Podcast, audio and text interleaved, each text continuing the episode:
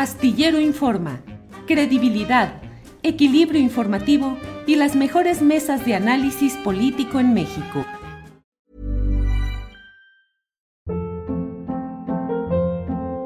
Hold up. What was that? Boring. No flavor. That was as bad as those leftovers you ate all week. Kiki Palmer here, and it's time to say hello to something fresh and guilt-free. Hello Fresh. Jazz up dinner with pecan-crusted chicken or garlic butter shrimp scampi. Now that's music to my mouth. Hello Fresh. Let's get this dinner party started. Discover all the delicious possibilities at hellofresh.com. Hey, it's Ryan Reynolds, and I'm here with Keith, co star of my upcoming film, If, only in theaters, May 17th. Do you want to tell people the big news? All right, I'll do it. Sign up now and you'll get unlimited for $15 a month in six months of Paramount Plus Essential Plan on us. Mintmobile.com slash switch. Upfront payment of $45 equivalent to $15 per month. Unlimited over 40 gigabytes per month. Face lower speeds. Videos at 480p. Active Mint customers by 531.24 get six months of Paramount Plus Essential Plan. Auto renews after six months. Offer ends May 31st, 2024. Separate Paramount Plus registration required. Terms and conditions apply if rated PG. Astillero Informa, credibilidad, equilibrio informativo y las mejores mesas de análisis político en México. Ahí está Horacio Franco que nos eh, está, está conectado desde Dubái. Horacio, buenas tardes. Hola, ¿qué tal? Buenas tardes. Acá buenas noches desde Dubái. Que llegué hoy, llegué hoy en la madrugada. Literalmente me iba a venir desde Antier, pero por la dictadura sanitaria que diría este, no, no voy a decir nada, pero bueno, de todos modos ya yo oí que te desmonetizaron, pero bueno. Dos días, ya llevamos racha seguida, dos días Sí, seguidos. hombre. No, pues que no llevé la PCR el lunes por idiota. Bueno, no idiota, porque yo pensé que la PCR era la prueba rápida o cualquiera de esas pruebas. Y no llevé la prueba PCR. eh, y bueno, me la tuve que sacar el martes para por volar el miércoles. Cambié mi vuelo. Pero además, muy raro, porque llegas con la PCR, con la, con la ñorita de la, del, del mostrador. La ve y así como que, ah, bueno, está bien. O sea, hubiéramos llevado cualquier otro papel. Pero bueno, y, y bajé una aplicación para el COVID aquí en Dubái y otra para en España, que se ponen muy estrictos. Hagan, hagan de cuenta que no bajé nada, hagan de cuenta que pa- pasé yo y que no hubiera COVID, como Pedro por su casa, así. Pero bueno, yo estoy aquí, ya acabo de tocar hace ratito y estoy muy feliz de estar con ustedes. Qué bueno, Horacio, muchas gracias. Ana Francis Moore, buenas tardes a Ana Francis Moore, que ya está presente en esta mesa. Bueno, se quedó congelado. El retratito estaba muy activo, todo y de pronto. Pero bueno, Fernando Rivera Calderón, buenas tardes. Buenas tardes, amigos eh, queridos, mi querida Ana Francis congelada, Horacio hasta Dubai, Julio, este, me da como siempre mucho gusto saludarlos y bueno, pues esperando a ver qué, qué temas eh, y qué espíritus invocas, mi querido Julio. Pues eh, no, los, los, los espíritus llegan. Esta es como una mesa de mediums artísticos, culturales e intelectuales en los cuales nos tomamos de las manos y empezamos a invocar a las musas y a los espíritus. Horacio Franco, Horacio, está fuerte la discusión sobre la UNAM, derechizada, neoliberal. ¿Cuál es tu punto de vista sobre el papel de las universidades públicas y específicamente el caso de la UNAM, Horacio?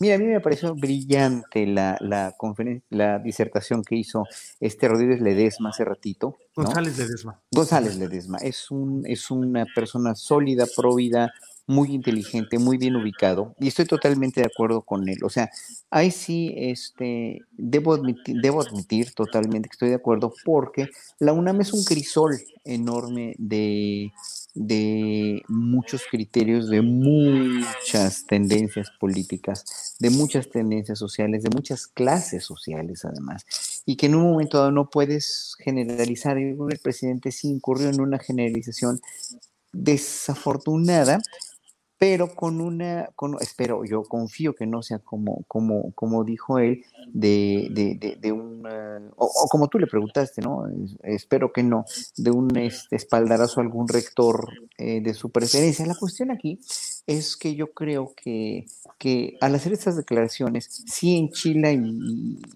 de veras saca de onda muchos, ¿no? Saca de onda mucha gente. Carmen Aristegui hoy también dijo así como que muy sorprendida, ¿no? En, en su noticiero. Y yo simplemente digo, que la UNAM se ha vuelto o, es aún hoy por hoy pues un crisol diferente, de, diferentes tendencias, pero sí hay una, hubo, hubo, mucha tendencia por muchas de las cabezas de la UNAM, de muchas de las gentes que además yo conozco bien de, de, primera mano, muchas corruptelas o muchas cosas a que se les, se les paga un dineral y se desperdicia un dineral en gente que finalmente sí tiene puestos privilegiados de poder, ¿no? A muchos investigadores de tiempo completos, que, de tiempos completos, que son verdaderamente una nulidad, y eso lo digo porque conozco mucha gente que está trabajando y que gana cinco veces más que, lo que de lo que gano yo como maestro de tiempo completo en, el, en Bellas Artes, ¿no? Y digo, no quiero comparar ni nada, pero sí son sueldos mucho más, este, mucho más generosos. Eso no está mal si tienes a bien hacer todo el trabajo que tienes que hacer, pero el problema es esa diferencia grosera que sí hay, muy, muy grosera, entre los eh, maestros de tiempo completo, que decían los investigadores y los maestros de asignatura, que son los soldados y los paladines del esfuerzo universitario y de que son los que más trabajan. ¿no? Entonces, bueno, ahí sí hay mucha política, mucha politiquería incluso dentro de la UNAM, muchos rectores que han hecho muy bien, otros que no han hecho tan bien, y finalmente un movimiento plural que yo no podría juzgar para nada dentro de una óptica generalizadora. Gracias, Horacio. Ana Francis Moore ya está por ahí, ya de regreso. Ana Francis, buenas tardes. Buenas tardes. Hola, chicos. Hola, chicas. Hola, hola. Em, Ana Francis, mm, sobre la UNAM, ¿qué opinas de todo esto? Eh, la lucha por la democratización de las universidades es una lucha permanente. En las universidades públicas y particularmente en la UNAM siempre ha sido un lugar donde se ha eh, defendido el sentido crítico y se ha buscado la participación de ese pensamiento y de la acción universitarias en vinculación con el pueblo, con luchas de trabajadores, de campesinos, luchas sociales. ¿Qué opinas de lo que dijo hoy el presidente López Obrador sobre derechización y neoliberalismo dominante en la UNAM? Bueno, creo que el planteamiento tiene que ver con que hay un neoliberalismo dominante en todos los espacios. Yo pensaría, a partir de esa declaración del presidente, pensé en tres cosas. La primera es, yo estudié en la Facultad de Ciencias Políticas y Sociales un año y medio. Iba yo a ser politóloga, ya no lo fui, pero estuve año y medio ahí. Y recuerdo muy bien, en aquellos años el estacionamiento estaba bastante vacío, ¿no? Y me tocó aquella huelga en donde hubo aquel intento de que la cuota semestral eh, pasara de, o sea, aumentara 10 veces más, lo cual también todavía la dejaba en un precio, en, en, una cuota bastante reducida, pero claro, la discusión de los compañeros que se fueron a la huelga y tal, era que básicamente es una universidad gratuita y que abrir esa puertita podría abrir, abrir muchas puertitas subsecuentes eh, de privatizar la universidad. Y me tocó aquel paro estudiantil que fue de algunas semanas. Y luego, con los años, fui viendo en mi con la universidad, eh, sobre todo en la parte que tiene con difusión cultural, con quien siempre mantuve relación, aunque ya no estudié en la Facultad de Ciencias Políticas, fue habiendo un aumento importante de coches en los estacionamientos. ¿Y qué me voy con esta reflexión? Es decir, hubo una, me parece que a través de los años fue habiendo también una selección del estudiantado que cambió Em, que fue cambiando y que fue dándole la bienvenida a población de otros sectores, que no necesariamente no tendrían que estar. Nada más hago como la anotación del fenómeno de los estacionamientos que pude observar. Luego, por otro lado, una cosa que es importante es que, em, es decir, para, para para las personas que ganan, que ganan unos sueldos muchísimo más grandes, sí sabemos que existen estos maestros que tienen su quincena de 800 pesos, que son los que están ahí al pie del cañón todo el día, etcétera, etcétera. Y de pronto investigadores que tienen, que, que sumando las becas más los ingresos, no sé qué, llegan a ganar este, más de 100 mil pesos y tal. ¿no? Pues esas diferencias evidentemente son groseras y esas diferencias evidentemente son groseras en cualquier lugar, también en la UNAM. Y en ese sentido, vale la pena pensar, pues también cómo se ha encarecido la vida para la clase media. Es decir, si no tuviéramos que gastar en escuelas privadas, si no tuviéramos que gastar en seguridad, este, de pronto rentar un departamento, etcétera, en un lugar que tuviera que tener un policía en la puerta, si no tuviéramos que gastar en un seguro médico porque la seguridad social no funciona, no sé qué, no sé qué. O sea, cuando tú le preguntas a una persona en la clase media, si tú no gastabas en esto, esto, esto, esto, esto y esto, mi familia no gastaba cuando yo era niña, ¿cuánto dinero tendrías? Y bueno, pues evidentemente tendrían muchísimo más dinero. Pues, ¿no? Es decir, también es cierto que la clase media, y esa es la trampa del neoliberalismo, ¿no? Se ha ido obligada, eh, ha, ido siendo obligada a ganar más dinero para solventar esas cosas que el Estado no cubre, pero que el Estado debería de cubrir. Pues, ¿no? Entonces, ahí viene la trampa puesta del neoliberalismo en la cual todos los de la clase media nos peleamos entre nosotros, entre los que ganan más y los que ganan menos por la diferencia grosera, que claro que hay que ponerle atención, eh, y de pronto se nos olvida que la raíz de todo el asunto tiene que ver con que nadie debería de ganar un sueldo tan bajo, ni un maestro, ni nadie, pues, ¿no? Eh, que las diferencias, por supuesto, que no deberían de ser tan groseras y que nadie debería de pagar, a menos que así lo decidiera por otras razones, que nadie debería de pagar por servicios este, que pagamos todo el tiempo, pues, desde, o sea, pensando, por ejemplo, en los servicios médicos, que hay servicios médicos de consultas este, que salen junto a las farmacias que de pronto te pueden costar 20, 50, 80 pesos, y decir, bueno, es muy barato. Bueno, no deberíamos de pagar eso, tendría que ser gratuita, gratuita. Entonces, sí, pero no es solamente lo económico o lo tarifario, sino la orientación ideológica, ¿no, Ana Francis? ¿La UNAM se ha ideologizado hacia la derecha?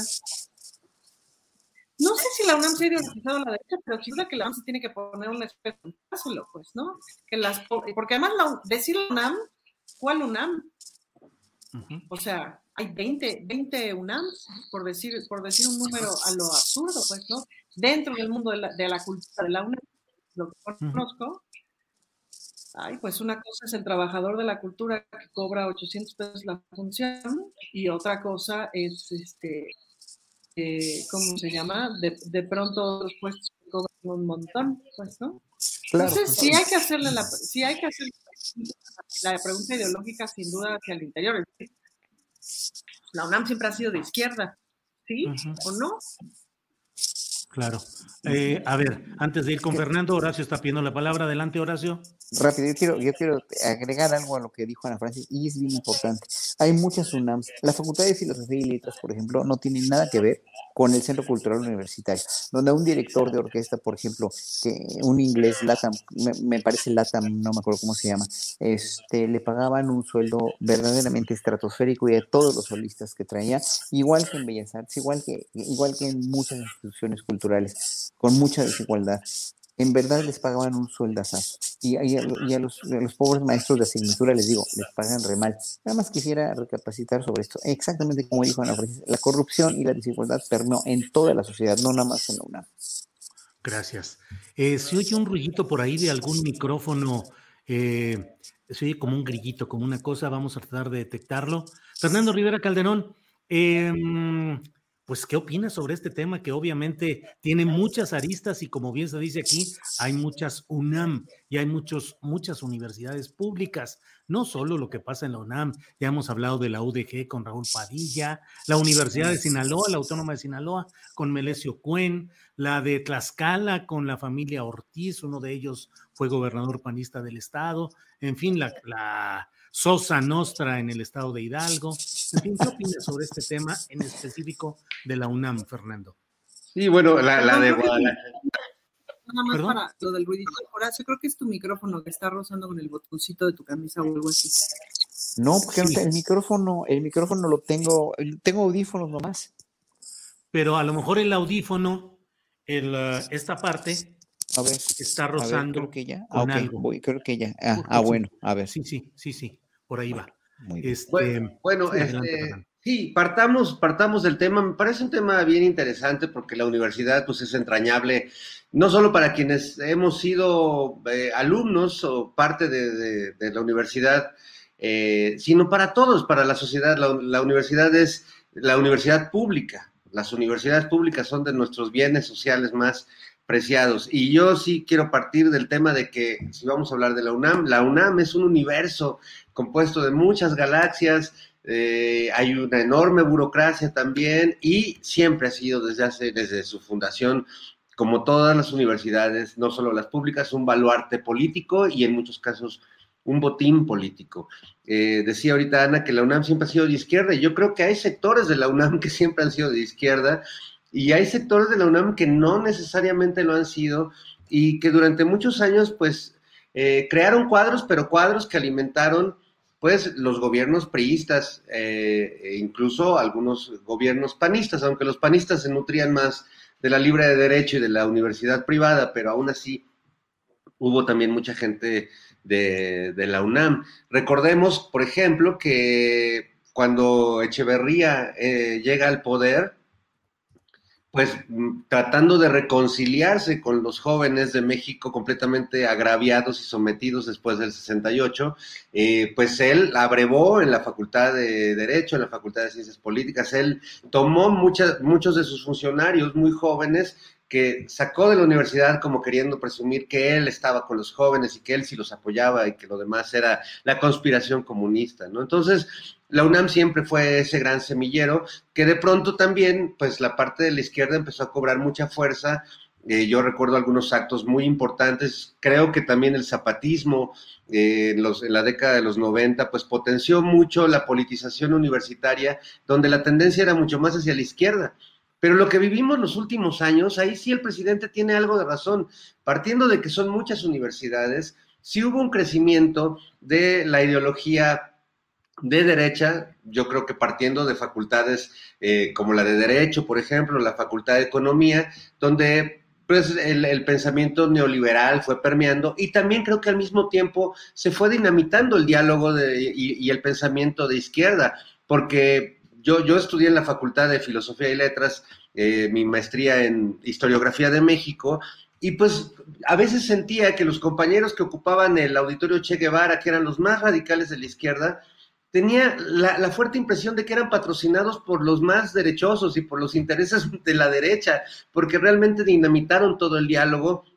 Yo no pude terminar mi maestría justamente por eh, esta huelga eh, liderada por ese personaje muy dudoso llamado el Mosh, que a mí la verdad, siendo miembro de la comunidad universitaria y siendo parte de los movimientos estudiantiles, en esta ocasión, en esa ocasión lo sentí muy manipulado, ¿no? Y bueno, Doy un dato adicional, nada más para cerrar este comentario. Yo cuando estudiaba en esos tiempos en la Facultad de, Filosofía y Letras, pues uno de mis compañeros que, estudiaba en la misma facultad y con quien me topaba de repente y que a veces nos saludamos y comentábamos algunos temas, era Fernando Belauzarán.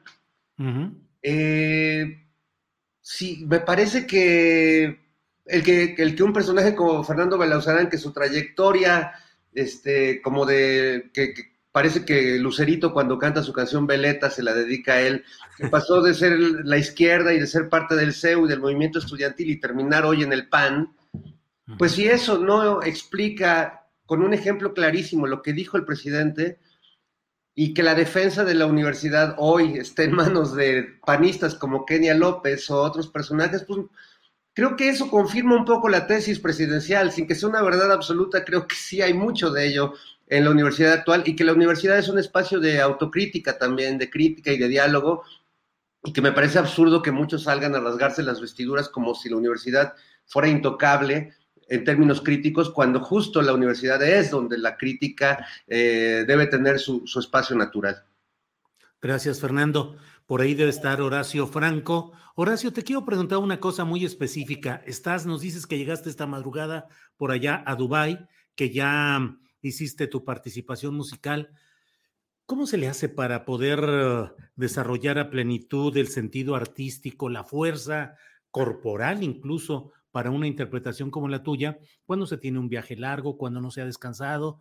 Te lo pregunto un poco para luego preguntarte ¿Cómo le hace nuestro país para salir adelante si no tiene las condiciones adecuadas para implementar todo su desarrollo? Pero tú ahorita que has llegado, ¿cómo le haces? ¿Qué es lo que es lo que se dificulta o se aminora la posibilidad creativa por el cansancio físico inmediato?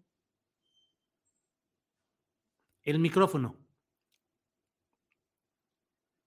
Actívalo tú. Ya, ya, ya, listo, ya. Fíjense que no, porque fíjate, eh, es una muy buena pregunta, porque eh, traté de, con todas las, las inconveniencias de, de la prueba que no hicieron, que llegué el mismo día del concierto unas horas antes, lo que tuve que hacer fue pues, tomar melatonina para estar, para dormir bien en el avión, tomar melatonina con, con dorixina, relax, y eso fue un coctelito muy bueno, pero todo naturista. melatonina, lisina, que son dos aminoácidos, y este, un pedacito de defenidramina para la gripa, que sí te duerme un poco, y ya con eso dormí muy bien en los dos aviones. Y, y bueno, llegué muy cansado, llegué muy, muy cansado, desayunamos, dormí, ¿no?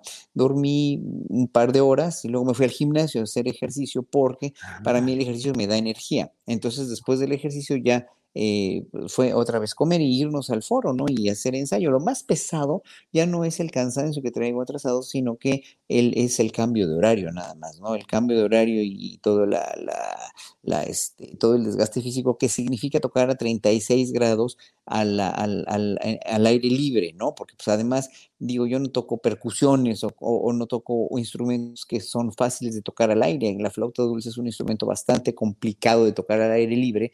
Es un instrumento realmente para, hecho para interiores, no para exteriores. Entonces, bueno, fue ahí la prueba de sonido, muy buenos ingenieros. El personal que está en el pabellón de México, el pabellón además es asombrosamente bello, ¿no? Es un pabellón que, como no íbamos a ir a, México con, con eh, la austeridad republicana, resulta, y con el COVID, resulta que pues, se agenciaron un pabellón que no construyó ya ningún arquitecto mexicano, sino fue un pabellón retado, pero lo hicieron con una magnificencia verdaderamente fantástica. Véanlo en internet, es un pabellón totalmente con la fachada tejida, diseñado por la gran artista eh, Betsabe Romero, quien, este, quien hizo todo esto eh, con un, un, montón de mujeres que le ayudaron a abordar de los pueblos originarios y bueno, fue es maravilloso. Pero bueno, en ese sentido, comparando con México, con la pregunta muy concreta que me haces, sí, eh, en México lo que necesitamos para avanzar o para establecernos como una potencia mundial que podríamos ser, porque yo siempre lo he dicho,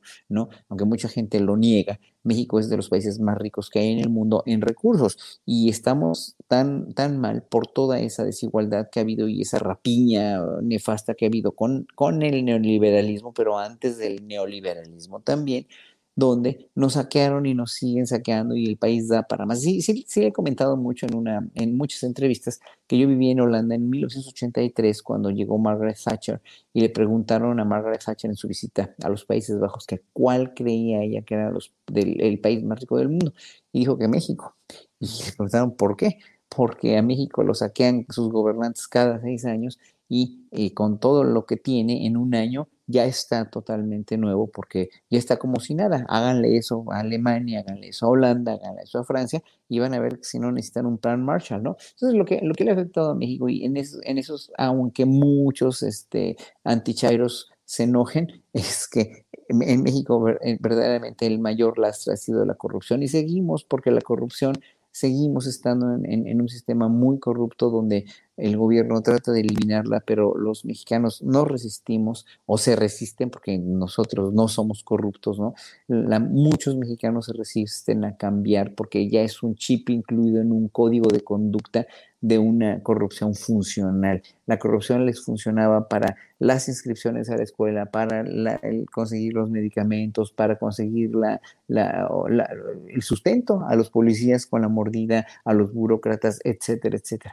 Y hoy por hoy estamos condicionados ya con un chip de, de, que si no, el que no tranza, pues no avanza, pero eso no puede ser ya. Y yo creo que precisamente México tiene esa fortaleza que la demuestra todos los días, todos los días en Estados Unidos, con los grandes trabajadores que tenemos y que nos mantienen además, que son apreciadísimos por los gringos y que son finalmente nuestro gran bastión que debemos enarbolar ¿no? Eh, este, eh, y no maltratar y sobre todo debemos estar agradecidos. Pero yo creo que México para salir adelante tendría que tener esa fortaleza sí del gobierno, sí de Andrés Manuel y de su equipo, sí de la Cámara de Diputados, sí de la Cámara de Senadores con mayorías, etcétera, etcétera. Este, eh, pero, pero bueno, con estas, con estas declaraciones como la de Claudio X González que mencionabas hoy al principio de tu programa, es en verdad, híjole, es que de verdad, no, no, no, ellos sí son en verdad un peligro para México si siguen haciendo caso o siguen haciendo esta devastación ideológica que están haciendo, porque por muy, por muy Claudia X González o por muy en contra del gobierno que estés, no puedes estar haciendo este tipo de declaraciones o este tipo de, de, de este, de lilitellazos, ¿no? Eh, cada, cada, que hay, cada que van a la Cámara de Senadores. O sea, es una cuestión tan desagradable y tan eh, fuera de, o sea, tan fuera de, de, la democracia, porque eso no es democracia, eso es querer ganar a la fuerza una cosa que perdiste y que tienes que recuperar con argumentos. Gracias, Horacio Franco. Ana Francis Moore eh, ha mencionado, Horacio, pues eh, un editorial que hice al principio de este programa, pero centrado en este tuit que puso eh, Claudio X González. Dijo, la llamada 4T, una gran farsa, acabará mal, muy mal hay que tomar nota de todos aquellos que por acción o por omisión alentaron las acciones y hechos de la actual administración y lastimaron a México. Que no se olvide quién se puso del lado del autoritarismo populista y destructor. A mí me pareció que es un amago, que es una amenaza de una acción de revanchismo impropia de quienes provienen de la herencia que dejaron en este país, que es justamente la de todo el desastre y que ahora estén acusando a quienes están luchando por transformar y cambiar este tipo de cosas, me parece desmemoria y cinismo, pero ese es mi punto de vista. ¿Tú qué opinas, Ana Francis? Fíjate que hay un estudio muy interesante que me topé de Oxfam, que es una organización internacional que, entre otras cosas, analiza la desigualdad social, la desigualdad económica y habla de cosas que se llaman mundos paralelos. Voy a tratar de explicar lo que yo entendí, pero por favor, para que tengan una referencia mucho más concreta y mucho más clara, revisen, si buscan Oxfam Mundos Paralelos, van a encontrar el estudio y podrán tener una, una mejor lectura, sin duda, que, que yo pueda hacer. Pero, que tiene que ver con justo el otro asunto del neoliberalismo y es un fenómeno mundial, hay un mundo que ocurre entre los más ricos por el cual puedes transitar tranquilamente y no necesariamente ver el otro mundo, el de la desigualdad social, y de veras puedes no verlo. Entonces, en ese sentido, puedes pensar que el mundo es eso, pues, ¿no? Si en las redes sociales, en lo que ves en los medios de comunicación, en lo que ves en las noticias, en lo que ves en la televisión, en lo que transitas en tu automóvil, etcétera, etcétera, en lo que transitas en tus viajes, en las partes del país que ves, en las partes de ciudad que ves, solo transitas por ese mundo, entonces es lógico pensar, relativamente lógico pensar, que ese es el mundo, pues, ¿no? Em, y pues es desde ahí, desde donde miran las cosas, pues, ¿no? Pues es terrible, ¿qué te digo? Es como dice Fernando sobre ya que ya si la derecha sale a defender este a defender a la UNAM, pues es que hay algo que tenemos que estar pensando distinto y algo que tenemos que preguntarnos, pues, qué intereses se están moviendo y qué intereses se están tocando. Em, estas declaratorias de Claudia González, que quién sabe por qué se ha erigido como el líder político y el líder social, que yo me pregunto realmente quién lo escucha, otra vez pensando en los mundos paralelos. Y una cosa que es muy impresionante de, de, toda esta banda es que sí están transitando de alguna manera hacia un país en donde su voz cuenta por una persona, a, a diferencia de antes en donde su voz era Ahorita le hablo al presidente, le hablo al gobernador, le hablo al alcalde y le digo cuál es mi necesidad y me la resuelve de inmediato porque mi voz es mucho más pesada que la de millones de mexicanos. Y pues ese derecho de picaporte se ha perdido en muchos espacios y no tienen ni idea y no saben por qué se ha perdido y no lo comprenden. Em, y pues eso es un fenómeno muy interesante, pues, ¿no? Yo me pregunto, ¿realmente, realmente, realmente uno, ¿quién conoce a Claudio X González de entre los millones de mexicanos que somos? ¿Quién lo escucha? ¿Quién tiene acceso a escucharlo? ¿En qué mundo se mueve? Y bueno, pues forma parte como de esta realidad alternativa, otra vez este mundo paralelo que intentan generar mediáticamente porque es lo único que tienen, discursivamente porque es lo único que tienen, y pues de un personaje, por supuesto, siniestro, pero además de un personaje pues poco productivo, ¿no? Nadie realmente este, sabe realmente ese, brother qué produce. Claro, Ana Francis, gracias. Fernando Rivera Calderón, con frecuencia yo señalo o trato de señalar lo que desde mi punto de vista son errores o son procesos equívocos en esto llamado cuarta transformación, porque primero porque creo que debe haber más izquierda en todo este proceso, izquierda real de la izquierda por la cual se ha luchado durante mucho tiempo. Y segundo, porque me angustia mucho el hecho de que errores consistentes puedan generar las circunstancias para el retorno de una derecha vengativa que lo hemos visto en España después de la República Española, lo vimos en Chile eh, luego del golpe militar y lo hemos visto en muchos lugares donde el regreso de esa derecha es profundamente violento en contra de las expresiones culturales, artísticas, intelectuales, organizativas de esa izquierda. Eh, circunstancias contra líderes sindicales, contra opositores en lo general, contra músicos, Víctor Jara, contra los republicanos españoles, en fin. ¿Cómo ves este tipo de palabras que es a mí lo que me preocupa de lo que dice Claudio X González, que es como el amago de hacer una lista negra y decir, no se les olvide, hay que tener claro quiénes son esos que alentaron por omisión o por acción esta destrucción del país? ¿Cómo ves este tema, Fernando? Pues mira, lo veo preocupante justo por esos ejemplos que acabas de citar que son terribles, eh, lamentables y que no, no hay vacuna contra ellos, ¿no? Nadie está exento de, de, que estos demonios, de que estos espíritus vengativos, de, con, con, ánimo de vendetta, ¿no? Eh, se apoderen. Yo lo veo desde hace, bueno, desde hace ya algún tiempo, cada más o menos tercer día yo recibo en mi Twitter alguna amenaza de este tipo de eh, hagamos esta lista negra con los que apoyaron este régimen autoritario, no olvidemos los nombres y enlistan, ¿no? Nos enlistan habitualmente, ponen a Horacio, seguro los has checado tú también, querido Horacio, a, las reinas chulas, a veces te ponen a ti, Julio, a Genaro Villamil, a Taibo, es decir, pero constantemente están recordando, no olvidemos esto, como, como si cuando muchos se equivocaron votando por Vicente Fox, los otros les hubieran reclamado, ah, vamos a cobrarles cuando regresemos al poder.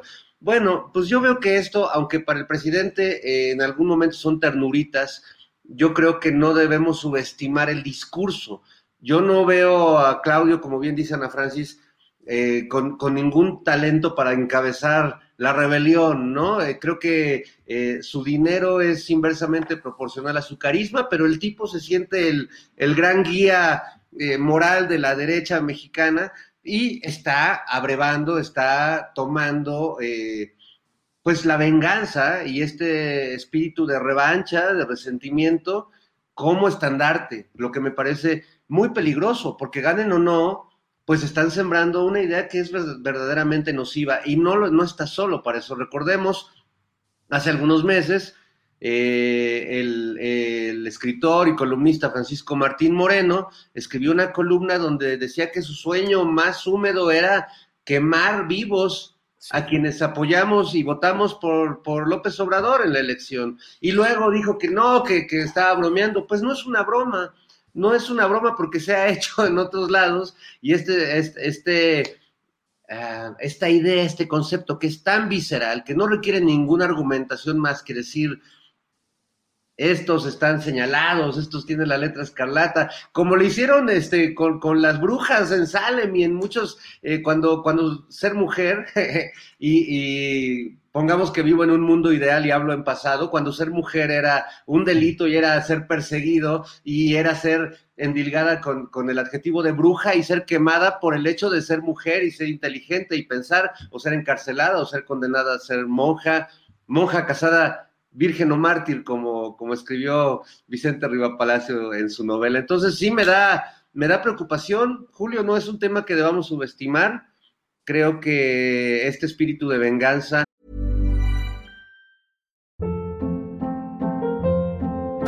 Hold up. What was that? Boring. No flavor. That was as bad as those leftovers you ate all week. Kiki Palmer here, and it's time to say hello to something fresh and guilt-free. Hello Fresh. Jazz up dinner with pecan-crusted chicken or garlic butter shrimp scampi. Now that's music to my mouth. Hello Fresh. Let's get this dinner party started. Discover all the delicious possibilities at hellofresh.com.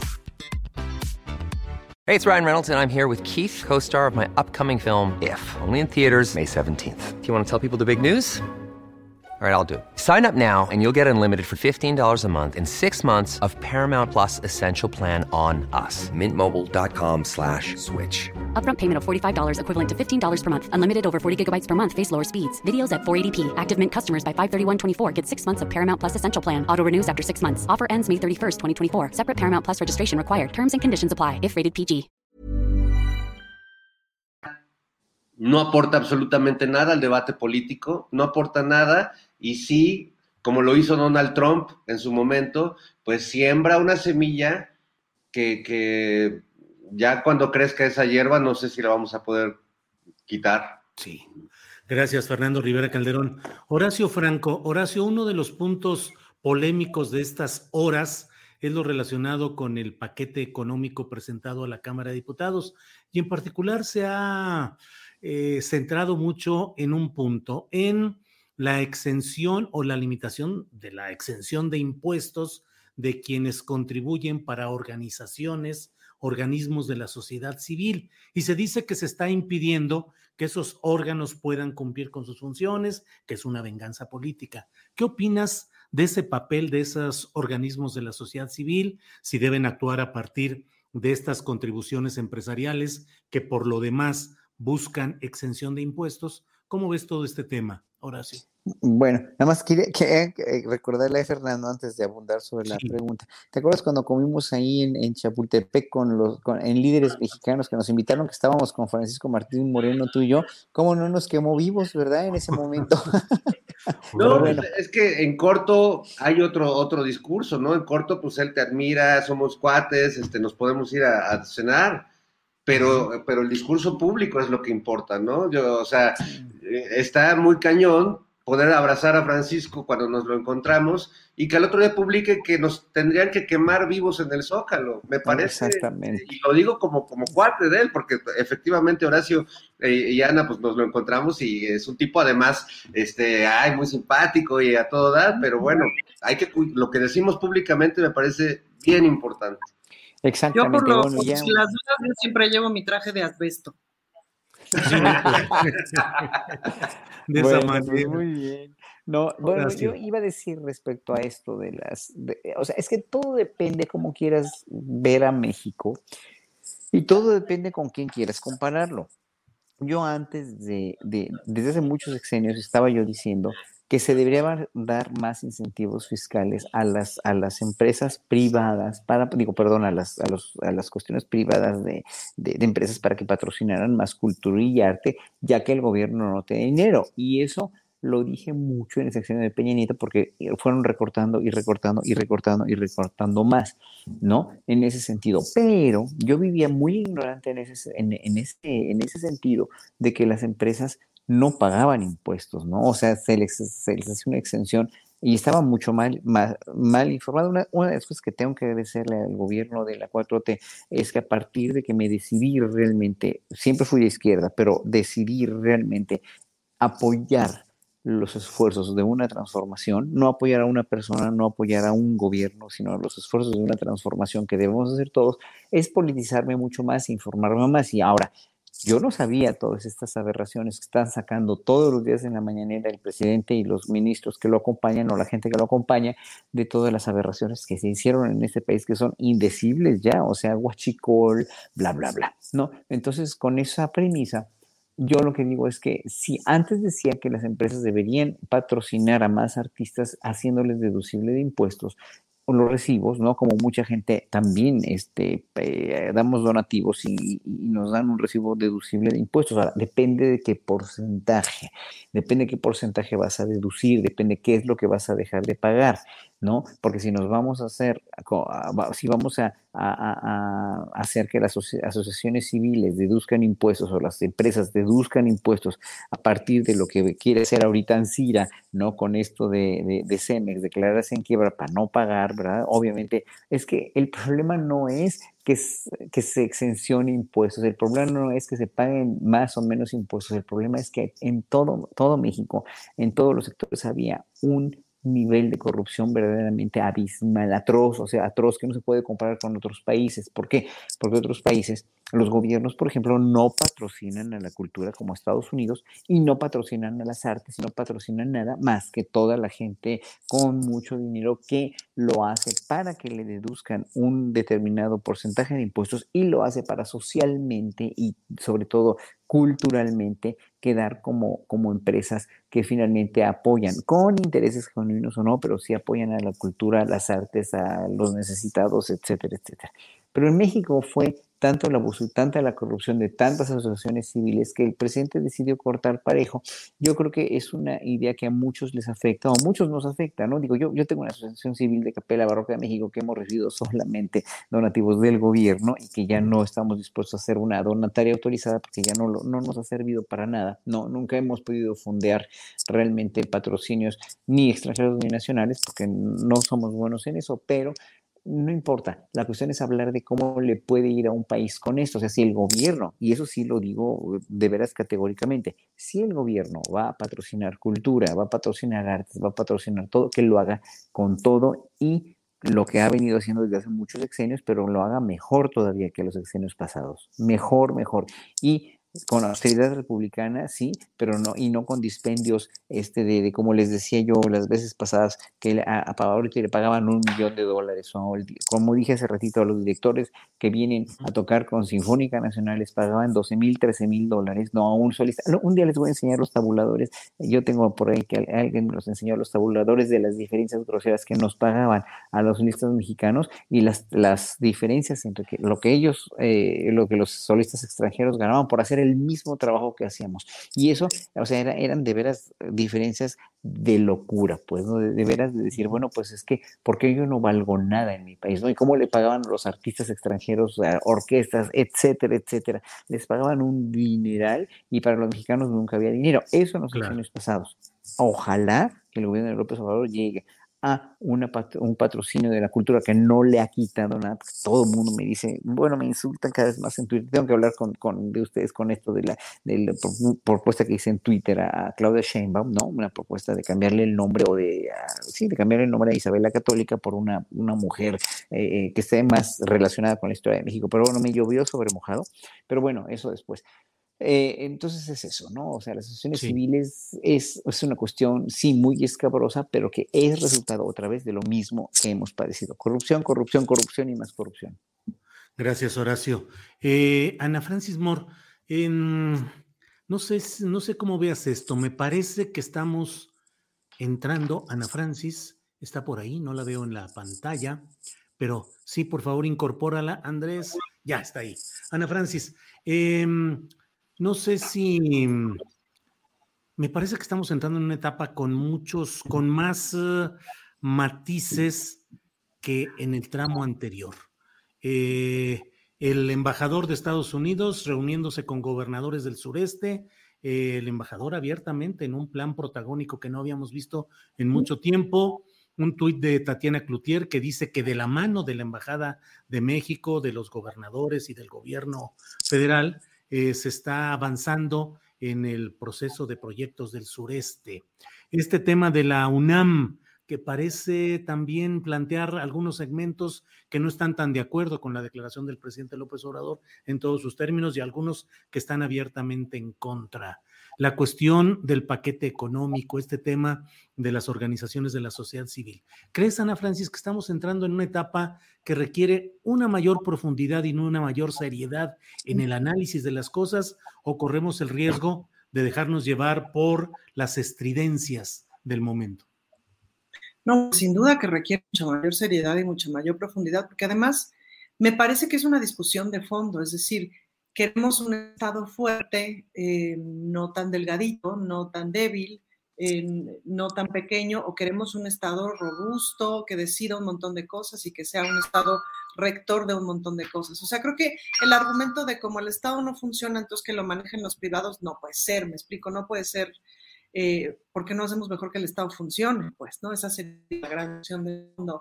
Ahora sí queremos un Estado, o sea, en este momento del mundo, la historia del mundo y tal, sí queremos un Estado más rector que las empresas, sabiendo lo que sabemos, habiendo pasado por donde pasamos y viendo lo que pasa en el mundo, pues yo le apostaría que sí, pues no. Ahora queremos un Estado em, regulador de todo, en donde no haya contrapesos inclusive económicos empresariales, pues no, no necesariamente queremos eso. Son discusiones de fondo porque le estamos apostando a una transformación eh, de fondo, lo que seguro no tenemos. Y lo que seguro, si le preguntas al propio Claudio X González, no necesariamente eh, va a querer, o sea, seguro lo que no queremos es tanta desigualdad y seguro lo que no queremos es tanta pobreza y tanta injusticia. Ajá, y todos queremos la paz del mundo corto, corto, largo, largo como Miss Universo. Pero ¿cómo se llega a eso? Esa es la gran pregunta.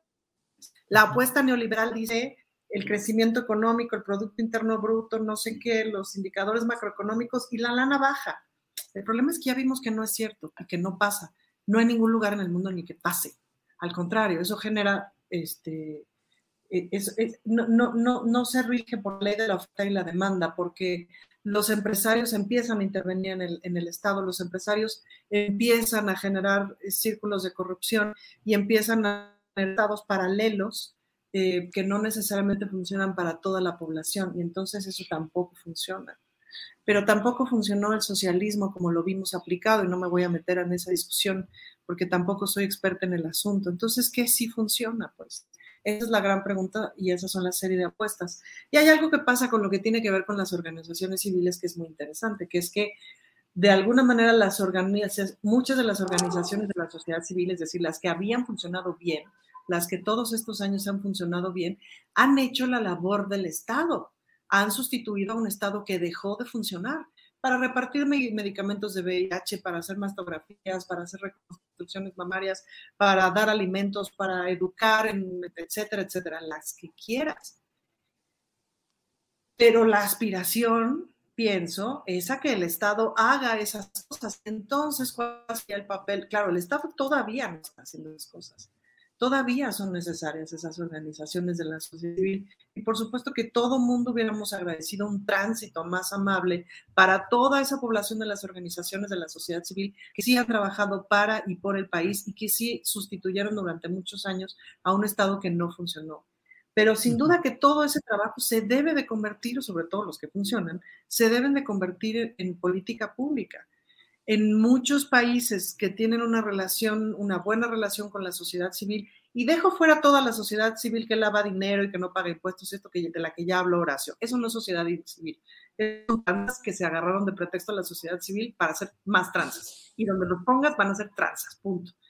Pero la sociedad civil que sí funciona, pues sí, sin duda habría que retomar una relación con el Estado, desde donde se aproveche su expertise, el pilotaje que han hecho de un montón de programas y de cosas muy innovadoras, donde se retomen sus propuestas, se pasen a políticas públicas, a leyes, etcétera, y donde, caramba, se les acompaña a financiarse de otra manera, si es que ya no se van a financiar por medio del Estado, que no me parece mal que ya no se financien por medio del Estado, pero sin duda que necesitan acompañamiento para entonces buscar otras fuentes de financiamiento. Y sin duda que el financiamiento privado, el buen financiamiento privado, tendría que existir y tendremos que encontrar las maneras de, de, instrumentar eso, como hay muchos países en donde, funciona bien el, el, financiamiento privado para el arte, para, las, para ciertas causas y tal en donde es legítimo y es benéfico. El problema es otra vez la corrupción, pues, ¿no? Entonces, no, yo no veo una intención este, presidencial de eliminar a la sociedad civil, ni mucho menos. Eso es otra vez los mismos tranzas, agarrándose de un problema no resuelto para dar todo un escándalo, cuando lo único que han hecho con la sociedad civil ha sido aprovecharse de ella, enriquecerse para sacarle dinero al gobierno, para evadir impuestos. Pues, Los ricos y eso lo han, eh, eh, lo han analizado un montón de economistas, los que pagan el menor porcentaje de impuestos. ¿Eso cómo te lo explicas? Eso no está bien por ningún lado. Gracias, Ana Francis. Fernando Rivera Calderón, pues esa es la discusión de estos momentos. Quienes dicen Estado, quienes dicen sociedad, sociedad civil, quienes dicen justicia social, quienes dicen filantropía. ¿Qué opinas de ese dilema si es que crees que es el dilema en curso. Fernando Rivera Calderón. Bueno, eh, es que creo que son conceptos que se han venido, eh, eh, su significado como, como el de la palabra solidaridad en los tiempos de Salinas, digamos que se ha venido tergiversando un poco. Ahora que, que, los escuchaba, me acordé de ese libro, ese ensayo de Lenin que era El imperialismo, fase superior del capitalismo, y, y, pienso hoy que, que, podría escribir un ensayo que se llamara la filantropía, la filantropía fase superior de elevación de impuestos, ¿no? Este, Creo que esta, esta idea del, grande, del gran empresario que asume lo que el Estado no puede hacer y dona o crea un centro teletón o crea un espacio para beneficencia o dar regalos a los niños el Día de Reyes. Bueno, eh, lo, hacen no, no por, por ser este, realmente almas caritativas, sino por, por una eh, estrategia fiscal que les permite, pues, este, en una de esas hasta cobrarle dinero al, hasta que les regresen lana de lo que invierten. Entonces va más allá de hacer el bien al prójimo, va, esto tiene que ver con el, el, bien que se hace en ciertas, ciertas empresas a sí mismas y que hemos visto desde hace muchos años y que por eso el teletón, que yo eh, lo critiqué mucho en un inicio, y recuerdo que en algún momento eh, su presidente, Fernando Landeros, me dijo, oye, pues es que necesito que vengas a ver esto porque el trabajo que hacemos es maravilloso y cada piedra aquí tiene un nombre y apellido. Y yo decía, sí, y no lo dudo, y el trabajo que hacen finalmente los centros Teletón sería uno muy gandalla al recriminar ese trabajo increíble que hacen con además buena tecnología y con una cantidad de voluntarios impresionantes, pero esa, esa noble acción en medio eh, implica un montón de, de dinero que, que, los empresarios donan, que los gobiernos de los estados donan, cuando su función tendría que ser atender la salud pública desde el estado que representan y no estarle donando a un privado para en realidad evadir impuestos. Entonces yo creo que ahí hay un tema que va más allá de hacer el bien, que va más allá. Eh, re recuerdo mucho, y no sé si ustedes se acuerdan de esta película maravillosa mexicana, dirigida por tres directores distintos que se llama Fe, Esperanza y Caridad. ¿Sí? Y si no me equivoco, sí. el, cap el, capítulo de Caridad es brutal. Creo, creo que lo dirige Ripstein y, y, aparece doña Sara García, que es una señora millonaria, como, como la abuelita de Claudio X González, que va a una zona pobre a repartirle dinero a los pobres, ¿no? Con esta vieja idea de la filantropía. Y lo que causa es un, una debacle en, el, en, el, en, la zona donde, donde va a dejar dinero y causa, se matan este, los papás de los niños que reciben las monedas y bueno, es tremendo. Entonces la, la filantropía también, el diablo, digamos, que tiene mucho que ver con ella cuando no se hace bien. Hoy lo decía uh, alguien que no, no recuerdo en, en, en mi revisión matutina de espacios informativos, decía, perdón, cuando la gente de a pie nosotros eh, estamos en una caseta y donamos a la Cruz Roja o cuando colaboramos con cualquiera de las causas en las que creemos como ciudadanos de, a pie, pues no estamos pidiendo este, deducir eso, esos impuestos, ¿no? Nadie pide recibo al, al, al joven que, que, limpió el parabrisas o a la persona que tú deseas ayudar porque la ves en una situación de desigualdad radical. ¿no? Entonces, este, pues, ¿por qué los grandes empresarios, que son los que son los dueños del dinero, los machuchones, como dice el presidente, ¿por qué no habrían de, ser legítim, legítimamente filántropos y apoyar sin tener que esperar, eh, pues, lavar su lana o recibir alguna retribución adicional, ¿no? Bueno, Fernando Rivera Calderón, gracias. Son las 2 de la tarde con 54 minutos. Uf. Le recuerdo a quienes nos acompañan. No, no, no, basta. Hacemos un segundo piso hasta Dubai en este momento. ¿Qué les parece? Muy bien. Estamos en la parte final ya de este programa. Y Horacio, por favor, pues lo que decimos, el postrecito, que en estos casos son postres a veces dulces y a veces amargos, pero la parte final que quieras poner en esta mesa de los viernes. Horacio, por favor. Muy, muy bueno, muy bueno que me preguntas. Mira, el domingo iba yo en la mañana a tocar un concierto en la FIL, el último día de la FIL, y este, iba yo en la bici. Ajá, iba yo por Isabel Católica y dije, bueno, a ver, Bolívar, 5 de febrero, 5 de mayo, Madero, etcétera. Dije yo, bueno, ¿y por qué no le, o sea, poníamos, ponemos un nombre de esta calle de Isabel la Católica, una reina que finalmente tuvo mucho que ver o tiene que ver mucho con la historia de la hispanidad, si tú quieres, o con la historia de las colonias este, eh, españolas, tiene mucho que ver con el edicto que hizo, que sacó en 1492 para la expulsión de los judíos y de los eh, moros de España, que le, habían convivido por ocho siglos de una manera bastante pacífica y ayudando mucho a las ciencias, ayudando mucho a las artes, etcétera, etcétera. Bueno, Finalmente ella lo que hizo fue destrozar muchas vidas de muchas familias judeo-españolas, que muchos se tuvieron que venir aquí a esconderse, otras a Turquía, otras a los Balcanes, otras a Rusia, otras a, toda Europa. Pero bueno, dije, bueno, ¿por qué no sugerirle a la jefa de gobierno que le cambie el nombre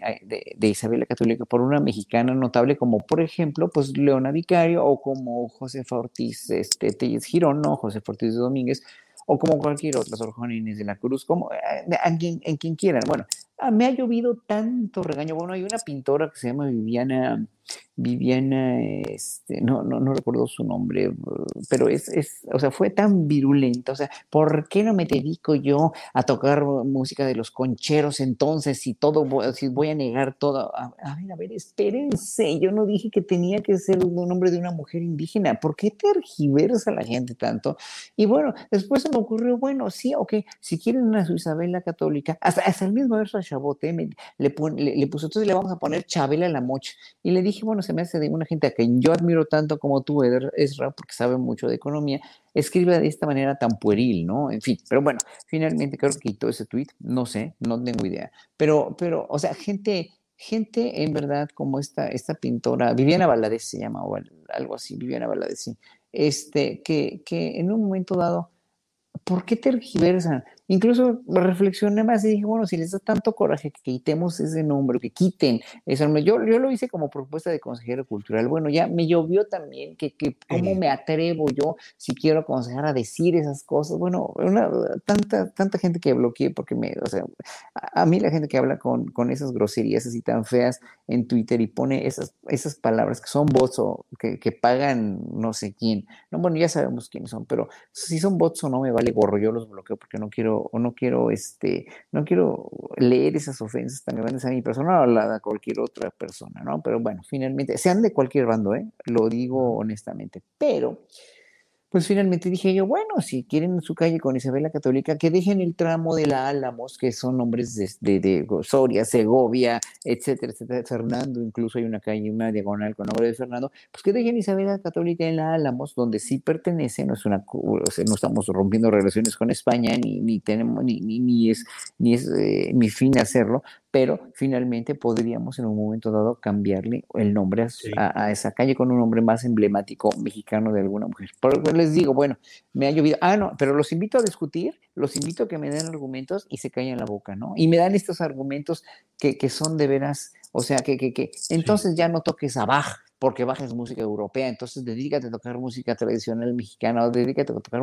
música, de concheros además o de indios, ¿no? O sea, porque también desprecian mucho la música indígena, ¿no? Yo no, yo acabo de tocar música indígena como siempre toco en mis conciertos, ¿no? Aquí en Dubai.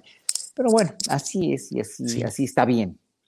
Está bien, Horacio, ya ni digo yo que siempre he pensado que eh, la calle más cercana a donde vivo en la Ciudad de México, que es Félix Cuevas, podría ese nombre colocarse en otro lado y que esa calle Félix Cuevas se llamara Luis Buñuel, porque allí está la privada en la cual ahora es la Academia Mexicana del Arte Cinematográfico, que es la casa en una privada donde vivió Luis Buñuel. A mí me encantaría que Félix Cuevas se llamara Luis Buñuel en realidad, pero ya ni digo nada porque me va a ir como en feria, como nos platica Horacio que le ha ido.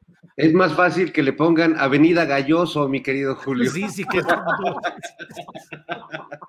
¿Qué tarado ah. eres? No, eres muy tonto. Oye, pero además, ¿quién es Félix Cueva? Pues uno de los eh, eh, personajes de la sociedad civil que eran benefactores, que eran filántropos, y, a ah. todos los nombres que hay por ahí, eh, Repsamen y todo lo que tenemos de nombres por la del Valle, son no sé si Repsamen, perdón, lo metí mal, pero muchos de los nombres que hay en esta parte de la del Valle se corresponden con filántropos, filántropos. Filántropos que hay que decir también de muy dudosa reputación, porque pienso en otra calle de tu colonia, eh, don Pedro Romero de Terreros, que fue fundador del, del, Nacional Monte de Piedad, y que bueno, don Pedro Romero de Terreros, perdón, él y su familia, sus hijos, que eran bastante gandallas, eran explotadores absolutos de, los trabajadores que tenían, de los campesinos, y por eso se les ocurrió la gran idea del Monte de Piedad, para mantenerlos este, agarrados este, de ahí, más allá de las tiendas de raya que había todavía en esos tiempos. Entonces, revisemos la historia de la filantropía en este país, porque además creo que es muy interesante ese tema. Perdón por, por meter el no, diario. Así es. Ya no metas ruido, Fernando, por favor, ya no metas ruido. Ana Francis, la, el postrecito, ya la parte final de tu participación, por favor. Bueno, un cacareo del que me siento muy orgullosa, que es que a partir de este lunes seré la presidenta de la Comisión de Igualdad de Género de la bravo. Muy bien. Bravo, bravo, bravo, bravo, bravo, bravo, Sospecho que soy la primera persona que preside esta comisión. Eso me hace sentir muy feliz, muy orgullosa y muy contenta. Y por otro lado, pues decirles que, bueno, mañana se presenta un show espléndido en el Teatro Valdivicio con Nora Huerta, que es la mujer más talentosa del planeta, este, en donde nos cantan unas canciones muy divertidas y en donde se echan unos chistazos y en fin, ojalá vayan porque además Vamos a celebrar el cumpleaños de Nora y de Cecilia el día de mañana. Y decirles que ojalá me sigan en las redes sociales porque voy a estar sacando un montón de información, infografías, videitos y cosas para ir explicando lo que se hace desde el Congreso local, eh, pues para que se comprenda, ¿no? O sea, como mucha divulgación política que voy a estar haciendo. Perfecto, Ana Francis, muchas gracias. Fernando Rivera Calderón, te toca cerrar esta mesa del más allá del viernes 22 de octubre. Recuerden quienes nos escuchan que luego de esta mesa estaremos Adriana Buentello y un servidor con noticias, las noticias relevantes del día y comentarios sobre ellas. Fernando, por favor, el postrecito. Bueno, pues me quedo con eh, tres, tres temas que pueden ser postrecito, aunque es un postrecito medio amargo, porque Pienso por un lado en, en, la princesa de Fosfoleón de Nuevo León, Mariana Rodríguez, que nos ha regalado una estampa que evidentemente este, ya escribió una parodia muy, muy divertida, creo yo, para Operación Mamut, pero sale vestida de, de Cenicienta, o como le dice su príncipe, la Cinderela le dice, ¿qué pasa? ¿Estás bien? ¿Estás bien bañada, mi Cinderela? De veras contigo. Y se avienta en un momento que yo más que de la Cenicienta, pues me acordé mucho de La Bella y la Bestia, pero habrá que ver qué cuento embona mejor con esa, con esa bella historia, como de Charles Perrault o los hermanos Grimm, o, vete tú a saber, mi querido, eh, mis queridos amigos. Eh, y lo otro que me quedo es que esta semana también ha habido una, hemos visto a una derecha muy encendida, eh, desde el momento Margarita Zavala, ¿no? además convierte en un tema político, en un tema de género. Yo creo que eso es bien interesante y que Ana ahora eh, estará muy explorando ese, territorio pantanoso donde eh, se escudan en algo para eh, permitir que haya pues una insolencia política como que Margarita se suba a la tribuna con toda la cola que tiene, con la comprobación del narcogobierno de su marido y con todas las implicaciones que ella ha tenido eh, en, sobornos y en cuestiones así. Pero bueno, he visto también una parte del discurso de esa derecha, por un lado el discurso de la diputada Teresa Castel, que hablaba de, de que todos somos unos hambreados de este lado, el presidente y quienes lo apoyamos, y que deberíamos besar el piso que, los neoliberales pisan, que me parece una frase así como ponerla también en letras de, plata, ¿no? En, el Congreso. Y a la vez el jefe Diego que dice, eh, es que el tartufo solo acepta a quienes le besan los pies. Y, veo que hay un discurso de veras como, eh, como de la corte de, de, Antonio de Mendoza, este, es decir, es un discurso monárquico o, por lo menos caciquil de los tiempos de los grandes caciques y terratenientes del porfirismo. Es decir, estamos, estamos viviendo la, la, salida del closet de una derecha que no ha actualizado su discurso y que sigue hablando de besar los pies y de besar el piso y de tirarse y agachar la cabeza y de recibir venganza y escarmiento, como dice ese demócrata llamado Claudio X González, por tener la osadía de votar contra el régimen establecido y contra los que creían que jamás el pueblo iba a tomar una decisión autónoma. Así que bueno, Con eso me quedo. El dulce amargo de la tarde, Sí, queridos sí, amigos. tienes toda la razón y son temas que debimos haberle, digo, lo asumo como mea culpa. Yo eh, tenía pensado este tema de la Cinderela, de la Cinderregia que dice es, y lo de esta diputada Teresa Castel del Oro Palacios, así Fíjate se llama. qué bonito nombre, Julio. Es que no hay un respeto. Sí, Ya no hay un respeto a los apellidos, como tú que no quieres respetar a don Félix Cuevas.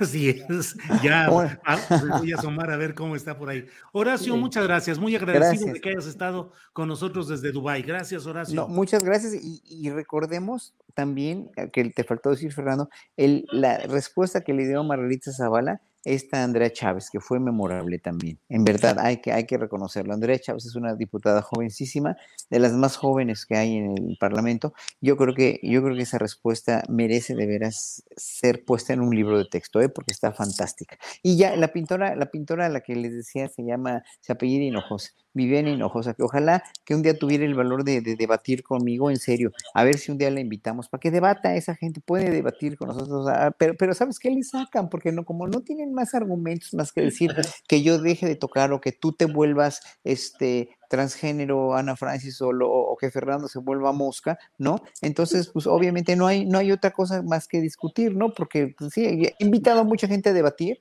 y todo el mundo me le saca porque no tengo que debatir porque no soy especialista, tú te crees especialista, Eh, pero eres ciudadano, eres ciudadano, pues atrévete a debatir como ciudadano, ¿no? Para eso estamos aquí, ¿no? ¿Qué te digo, Horacio?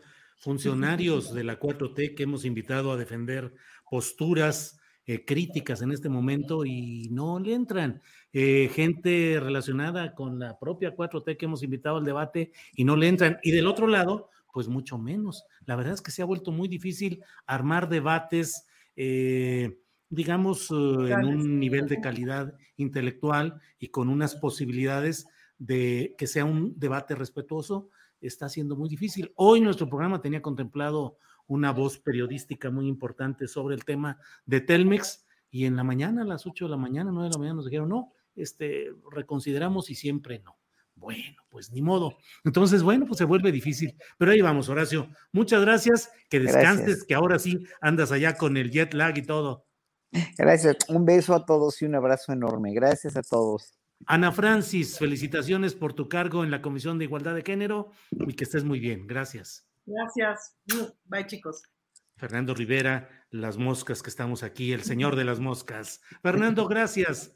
Adiós, adiós, Ana, Horacio, Julio. Los quiero. Buen fin. Igualmente, bye bye. Un saludo a todo el público. Gracias.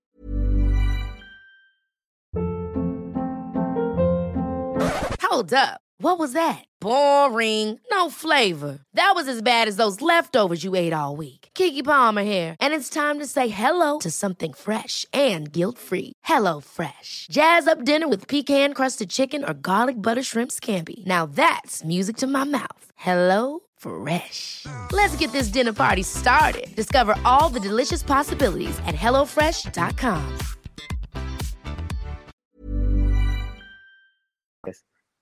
Para que te enteres del próximo noticiero, suscríbete y dale follow en Apple, Spotify, Amazon Music, Google o donde sea que escuches podcast. Te invitamos a visitar nuestra página julioastillero.com. Para que te enteres del próximo noticiero, suscríbete y dale follow en Apple, Spotify, Amazon Music, Google o donde sea que escuches podcast. Te invitamos a visitar nuestra página julioastillero.com.